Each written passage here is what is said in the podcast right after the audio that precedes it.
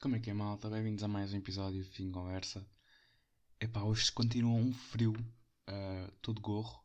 São de momento 6h40 e está escuro, está frio. Porém, gosto mais do inverno do que o verão. Pronto, mas é um facto que não interessa. Uh, o inverno é muito melhor que o verão, mas pronto.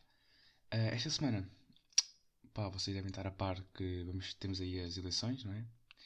E eu queria falar um pouco de política, mas não abordar os candidatos, porque sinto que não, não, não me sinto confortável a falar sobre isso, mas uh, queria abordar uma coisa que, que me irrita profundamente, não só na política, mas diria na sociedade em geral, que é a mudança de opiniões.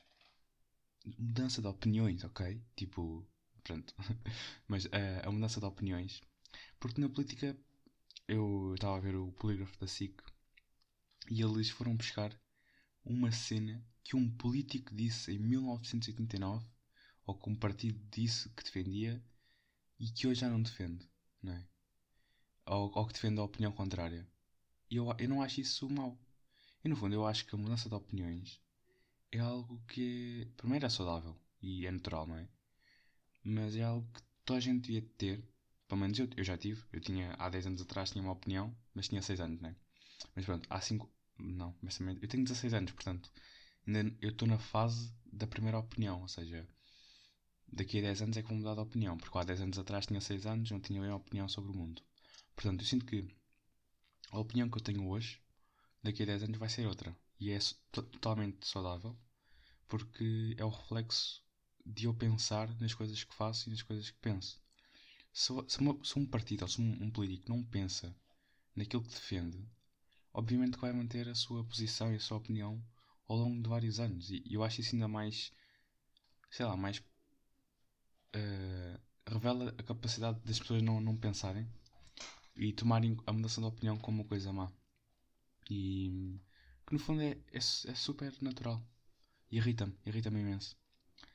Uh, mas pronto, era só isso que queria falar sobre a política. Não, não quero mesmo abordar o tema porque gera muita, muita polémica. Uh, mas pronto, eu queria falar também sobre outra coisa uh, relacionada com a política e não só, pronto, mas também com opiniões. Que é, é algum pessoal diz que não, não respeitam a opinião, não lhe respeitam a opinião dessa pessoa, que a opinião dela não é válida, não sei o quê. Mas acontece que se, se a vossa opinião consiste em não respeitar a opinião dos outros, digo, uh, por exemplo, uma opinião sobre um, um regime fascista ou ditatorial, se vocês, a vossa opinião é a favor disso, obviamente que a vossa opinião não pode ser respeitada, porque se a vossa opinião é não respeitar as outras pessoas e não respeitar o próximo, como é que vocês querem ter a vossa opinião respeitada? Pá, é algo que me irrita profundamente também e que hum, as pessoas não conseguem perceber. As pessoas que defendem e que têm esse tipo de opiniões. Porque uma coisa, uma coisa é ter uma opinião sobre o Serviço Nacional de Saúde, sobre, sei lá, confinamento, se devemos fazer ou não. Pá, isso eu acho que temos que respeitar uh, as opiniões diversas, porque há pessoal que quer o Serviço Nacional de Saúde para todos, outro quer privado. Pá, isso é opinião. Isso, isso sim é uma opinião, ok? Uh, mas agora a opinião sobre se deve haver liberdade de escolha, liberdade de religião, essas coisas eu sinto que não há opinião sobre isso. É, tem que haver, ponto final. Não não há uma pessoa que tem. Uma pessoa não pode defender que não possa haver liberdade de escolha de, de religião, porque isso são são necessidades básicas de uma pessoa, portanto não há aqui opinião sobre isso. Mas pronto, uh, eu, pá, esta parte um pouco mais séria deste grande podcast, uh, vamos, vamos passar isso. E eu, esta semana, por acaso, olha, estive a pensar sobre a minha vida e sobre as minhas escolhas e, e queria virar vegetariano, não é? Mas sinto que é muito complicado. Portanto, eu queria aqui um termo, não sei se vocês vão concordar comigo ou não, mas eu queria aqui um termo que é vegetariano não praticante. Ok? Calma, eu vou explicar o que é que é. Eu, eu queria reduzir a carne, eu queria retirar a carne da, da minha dieta, né? da minha, do que eu como.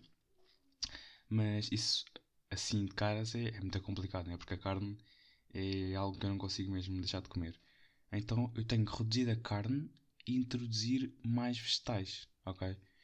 Uh, gostaria de fazer isso, mas sinto que hum, é complicado na mesma, mas não tão complicado como virar vegetariano do dia para a noite. Portanto, se for uma mudança gradual, se eu for reduzindo a carne devagarinho e introduzindo vegetais, E quando digo vegetais, digo brócolos, porque brócolos é a melhor cena que vocês podem comer.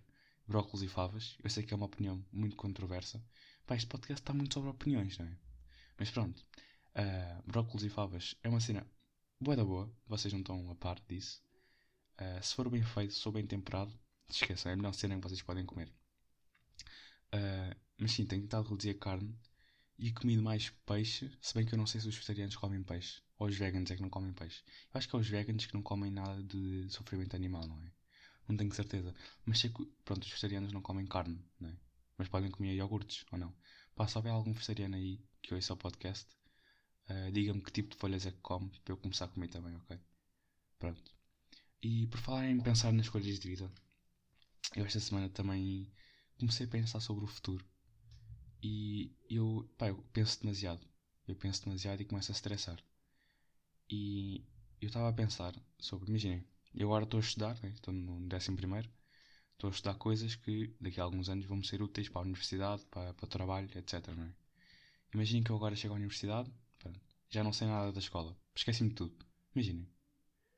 Pá, volto a estudar, não é? Pronto, na universidade volto a estudar, imaginem que esqueci tudo, volto a estudar acabo o curso, né? Média de 12 e tal. Uh, vou trabalhar no Mac. Não, no Mac não, mas vá. Arranjo um emprego na minha área e esqueço-me completamente do que aprendi. Imaginem. Tipo, eu queria ser alguma cena na vida e yeah, esqueci-me de como é que se trabalha e tudo o que aprendi. Pá, não digo que os, os empregos, pá, temos que respeitar todos os, empre os empregos, né?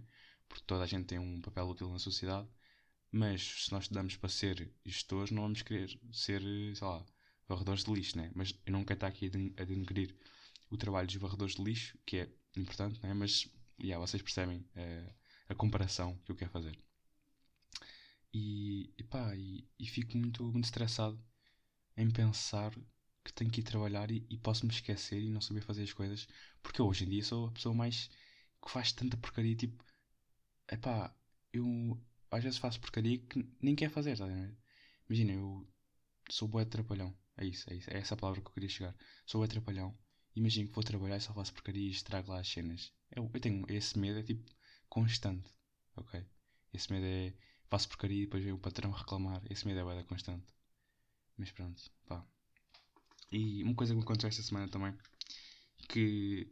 Eu não sei se, se já disse aqui, mas eu, eu tenho algum fascínio sobre as cenas tipo de neurociência e cenas assim. Porque é uma área que, que não é bem estudada. Não, no fundo é bem estudada, não é? Mas é uma área que eu pessoalmente não percebo. Então qualquer coisa que aconteça eu acho fascinante, não é? E esta semana tive um déjà vu que na boa demorou 3 minutos. Eu não sei se demorou 3 minutos ou tipo foi a minha cabeça a prolongar o momento, mas para mim, na minha sensação, demorou 3 minutos de déjà vu. Pai, queria falar um pouco sobre déjà vus porque é uma área, tal como os sonhos lúcidos que falei no episódio 2, 2 ou 3, não me lembro. Uh, mas os sonhos lúcidos, o déjà vu é uma cena também criada pelo nosso cérebro. E eu acho que é, é incrível como o nosso cérebro consegue criar a sensação de já ter presenciado algo. E pá, no fundo nós sabemos que é a primeira vez que acontece, não é? Porque não, tipo, estamos a viver o presente, não é?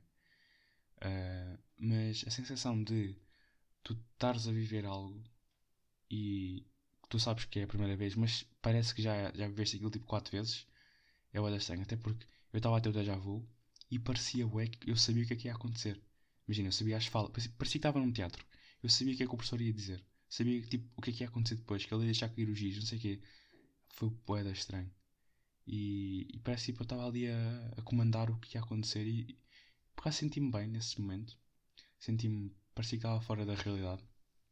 Porque, pá, conseguia controlar o que ia acontecer e era estranho. Uh, mas, mas depois eu estive a pesquisar mais sobre o déjà, vu, o déjà vu e acontece a 60 a 70% das pessoas saudáveis e é mais frequente na faixa etária dos 15 aos 25.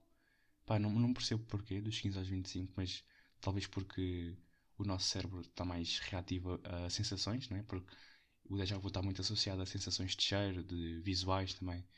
E hum, normal que o cérebro, quando, nessa idade jovem, esteja mais reativo a estas, estas, estes impulsos, né? Mas, mas é algo bastante fascinante. Então fui procurar mais sobre a, a explicação científica do porquê disto acontecer, né? Então basicamente é o nosso cérebro tem vários tipos de memória, não é?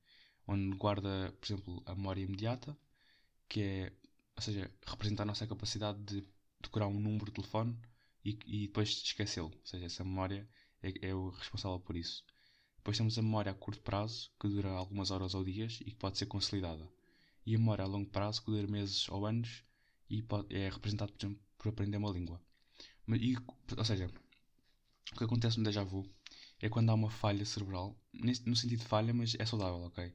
Não é uma falha que, pronto, é uma, uma falha saudável em que a memória vocês estão, ou seja, as, os, os sentidos que vocês estão a vivenciar são armazenados diretamente na memória a longo prazo ou a médio prazo, ou seja, não passam na memória imediata, logo dá a sensação de já ter acontecido, se bem que nunca aconteceu. E também já tinha, já tinha visto um documentário sobre isto, e é quando uma, a parte interior do cérebro, não me lembro bem, mas é uma parte específica do cérebro é estimulada, o que dá os déjà vus. E, e a cena é que é muito complicado estudar os déjà vus porque não é algo que nós conseguimos criar, não é? Ou seja, isto acontece espontaneamente. Então, quando um cientista quer uh, estudar uh, o déjà vu, imagina como é que eles fazem? Tentar à espera numa sala que alguém tenha um déjà vu. É boa estranho, não é? Como é que um cientista vai. Tipo, a pessoa está lá, está lá a cobaia a dizer: Olha, vou ter um déjà vu. Não, né? É boa estranho. Porque até quando vocês pensam que estão a ter um déjà vu, o déjà vu passa. Não sei se. Pelo menos isso acontece-me. Porque já tive alguns déjà vus e quando percebo que estou a ter um déjà vu, caio na realidade e vejo, ah, ok, pronto, é um déjà vu, não, nada de mais. Não é? e, e sinto que passa logo. E pronto, eu, a relacionar agora com os déjà vus, eu tinha visto uma teoria da conspiração, mas calma, uma teoria da conspiração que até tem as suas bases e acho que é interessante, uh, que é a teoria de nós vivermos uma simulação. Ok? Esta teoria pode parecer parva, mas tem, tem as suas bases e devemos considerá-la e devemos primeiro ouvi-la, ok? Uh, basicamente, a teoria da simulação, ok, relaciona-se mais ou menos com as déjà mas pronto, porque é este sentido de. Pronto, vocês percebem. Uh, mas é a teoria da simulação diz que nós vivemos uma simulação porquê? Reparem, há montes de jogos já hoje em dia e simuladores que conseguem criar um universo, entre aspas, não é? um universo dentro do jogo pá, com várias variáveis, tipo as pessoas, o que é que as pessoas fazem, o, o estado do tempo e tudo, não é? Tipo GTA, imagina, um GTA. GTA é um jogo que, que, tem o seu universo, tem as suas personagens, tu controlas uma personagem, não é? E pá, tem, tem o seu universo e tem uh, o seu clima, tem os seus carros e tudo. Uh, então, qual é a probabilidade de nós também não sermos uma simulação, não, sermos, não, não estarmos dentro de um videojogo? Já que a criação de um, de um universo fictício é possível, qual é a probabilidade de nós sermos o primeiro universo? Estão a perceber? Ou seja, qual é a probabilidade de nós não, não estarmos a ser controlados? É muito baixa, não é? E isso até me faz pensar um pouco em outras teorias, que é, por exemplo, se nós estamos sozinhos no universo, não é? Uh, e eu penso às vezes sobre isso e tenho crises existenciais com isso, de pensar o que é que nós somos e para onde vamos, não é? Uh, mas a mim a ideia de nós vivermos sozinhos neste universo é muito mais assustadora do que a ideia. Não, não, calma, calma. Não é assim, não é assim, enganei-me. calma. A ideia de nós vivermos sozinhos. Yeah, é isso que eu queria dizer. A ideia de nós vivermos sozinhos, para mim, é muito mais assustadora do que a ideia de nós estarmos acompanhados. Porque num universo tão grande, é mais assustador, tipo, estarmos sozinhos. Porque há montes de planetas, há montes de galáxias. E pá, há, há uma probabilidade enorme de haver mais. Eu não digo vida como a nossa, porque acho que isso não é muito provável. Mas, pá, vida no, noutro sentido, como outros tipos de animais, outros, outros tipos de ecossistemas, de climas, de. pá, e para mim, eu, eu tenho a certeza que há, não é? E pronto, e não sei, eu às vezes penso sobre isso antes de dormir, por isso é que também não durmo. Mas, mas é uma coisa que, que me assusta num bom sentido, porque faz-me pensar sobre a vida e sobre. De certa forma, ajuda-me a relativizar os problemas, não é? Porque se vocês pensarem que afinal nós não somos nada, os vossos problemas também não são nada. Portanto, é essa é uma dica, uma dica aí que eu tenho para, para suavizar os problemas. Mas pronto, ó. Malta, este foi o, o episódio 4. Pá, um episódio consistente, acho que ficou bacana. Já, eu quando estava a escrever o guião deste episódio, por acaso, senti que, que tinha potencial, não é? Este episódio tinha potencial, deve estar interessante. Uh, pá, espero que tenham gostado. Até para a semana. Fiquem bem.